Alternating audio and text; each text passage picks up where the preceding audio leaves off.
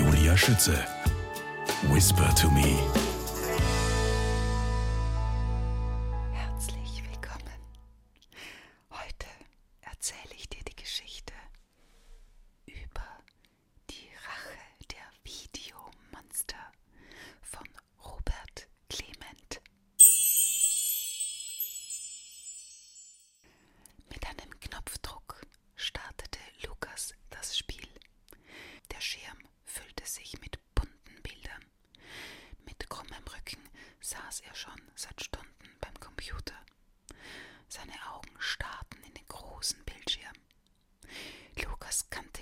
Größeres Vergnügen als Zombies, Kickboxer, Ninja-Kämpfer und Aliens zu jagen.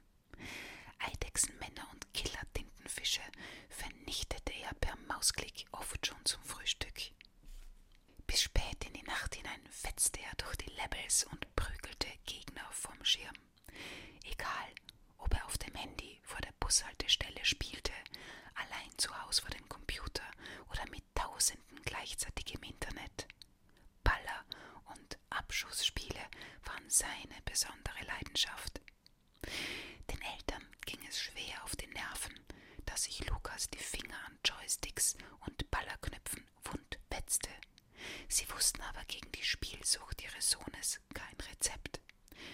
Das Spiel, das ihm an diesem Abend besonderes Vergnügen bereitete, hieß Saturn Invaders. Und es ging darum, so viele UFOs wie möglich abzuschießen. Die Außerirdischen konnten sich drehen und wenden, wie sie wollten. Sie gerieten doch in das Fadenkreuz seiner Laserzielanzeige. Ein Druck auf den Feuerknopf und die UFOs zerbröselten in einem glühenden Trümmerregen. Nach dem Game Over jagte Lukas das Schleimmonster mit Feuerstößen durch ein Labyrinth. Er zoomte sich mit einem Tastendruck näher an das Ungeheuer heran und war heilfroh, dass er diesem Ekel nie in Wirklichkeit begegnen würde. Zum Abschluss machte er dem brutalen Chaka Khan das Leben schwer. Der Kämpfer wehrte sich, indem er eine Portion Säure auf den Angreifer spuckte. Man musste verdammt aufpassen, um nicht Opfer einer Säureattacke zu werden. Lukas schaute auf die Uhr. Es war kurz vor Mitternacht. Er rieb sich die Augen und gähnte. Dann ging er ins Badezimmer, hörte im Bett noch etwas Musik und schaltete das Licht aus. Plötzlich wurde die Tür mit einem Stoß geöffnet und drei Gestalten schoben sich ins Zimmer. Lukas spürte, wie es ihm eiskalt über den Rücken lief. Vor ihm standen Shaka Khan, das Schleimmonster, und Kelim, ein UFO-Pilot der Saturn Invaders. Sie blickten ihn hasserfüllt an und richteten ihre Waffen auf ihn. Er glaubte, man müsse das Hämmern seines Herzens gegen die Rippen hören. Hier steckst du also. Endlich haben wir dich gefunden, zischte Shaka Khan. Er blickte Lukas voll ihrer Wut an, als wollte er jeden Augenblick eine Portion Säure auf ihn spucken. Lukas schlotterte vor Angst. Er wollte etwas sagen, doch er brachte kein Wort hervor. Ich denke, wir brauchen uns nicht bei dir vorzustellen, meinte das Schleimmonster. Jetzt ist Schluss mit dem Geballer. Jetzt haben wir dich. Game over, grollte Shaka Khan mit einem höhnischen Grinsen. Wie, wie kommt ihr hierher? stotterte Lukas. Mein Raumschiff steht draußen im Garten. Wir haben lange gebraucht, dich zu finden, meinte Kelim von den Saturn Invaders. Aber, aber ich dachte, dass alles nur ein Spiel ist. Pah, Spiel nennst du das? schrie Kelim. Ist es etwa ein Spiel, wenn du unsere Gefährten Tag und Nacht abknallst? als er von seinen toten Freunden sprach. Wie du weißt, befindet sich unsere UFO-Basis auf dem Saturn. Du hast fast die Hälfte seiner Bewohner vernichtet. Meine Brüder wagen sich mit ihren Raumschiffen kaum mehr ins All. Wir leben in ständiger Angst vor deiner Laserkanone. Kelim richtete das Gefäß auf ihn. Lukas zog blitzschnell die Bettdecke über den Kopf, obwohl er wusste, dass er sich vor dem tödlichen Laserbeam nicht schützen konnte.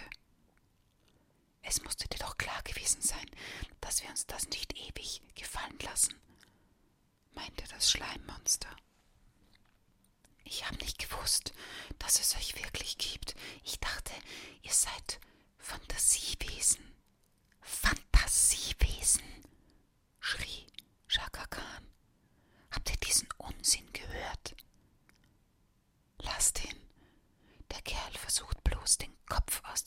Zu ziehen, meinte Kelim. Jedenfalls weißt du jetzt, dass es uns wirklich gibt. Lukas begriff, dass es für ihn brenzlig wurde.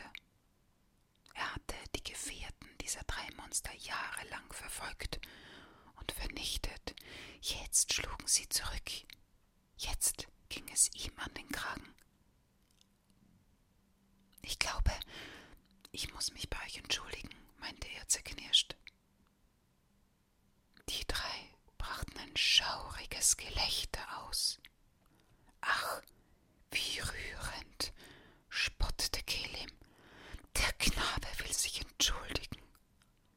Entschuldigen kannst du dich bei deiner Großmutter, schrie das Schleimmonster. Wir werden blutige Rache üben. Das sind wir unseren toten Kameraden schuldig. Das Ungeheuer war gelb und furchtbar ekelig.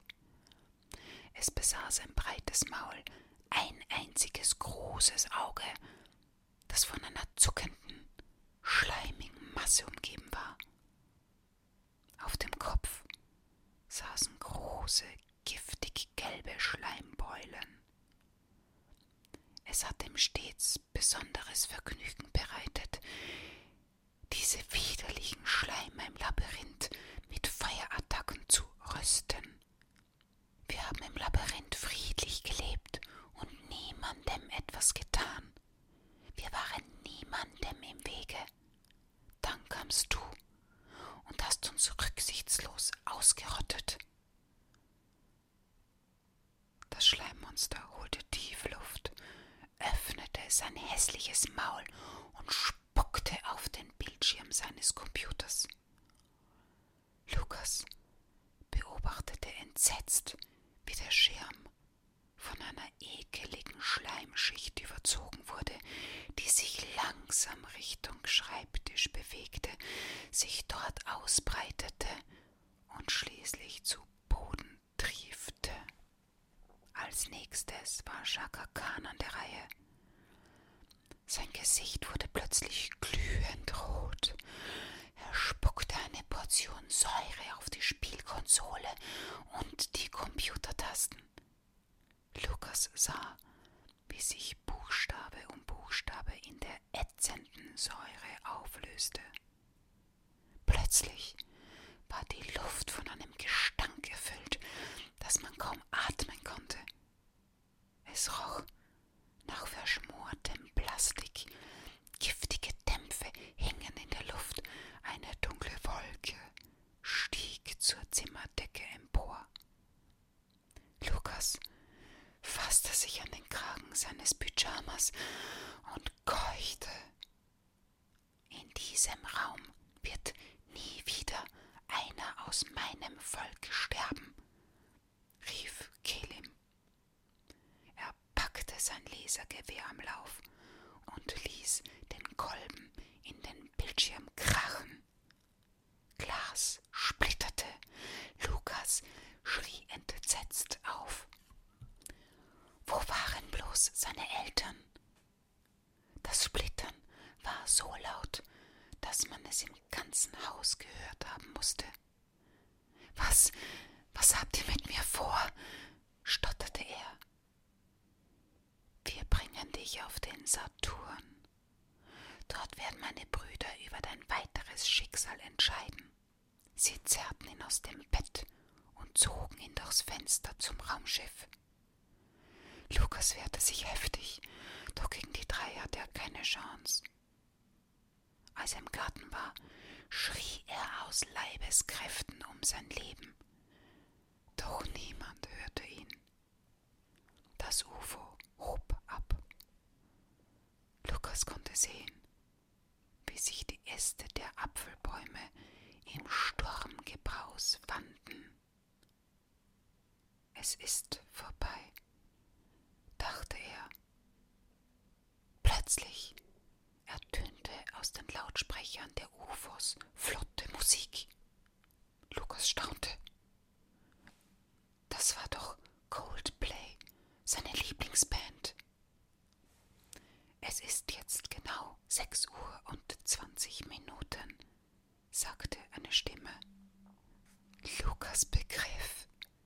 Die Musik kam aus einem Radiowecker. Er blickte aus dem Fenster. War düster, wie ein abgeschalteter Computerbildschirm. Er sprang aus dem Bett und lief zum Schreibtisch. Der Bildschirm war heil und der Computer stand an seinem Platz. Als er im Badezimmer stand, bemerkte er tiefe Ringe unter den Augen. Der schweißnasse Pyjama klebte an seinem Körper war dies wirklich bloß ein Traum? Alles war so echt, so grauenhaft wirklich. Einen solchen Albtraum wollte er nie wieder erleben. Vielleicht ist es besser, diese Videomonster in Frieden zu lassen, dachte er. Sonst stehen sie eines Tages wieder in meinem Zimmer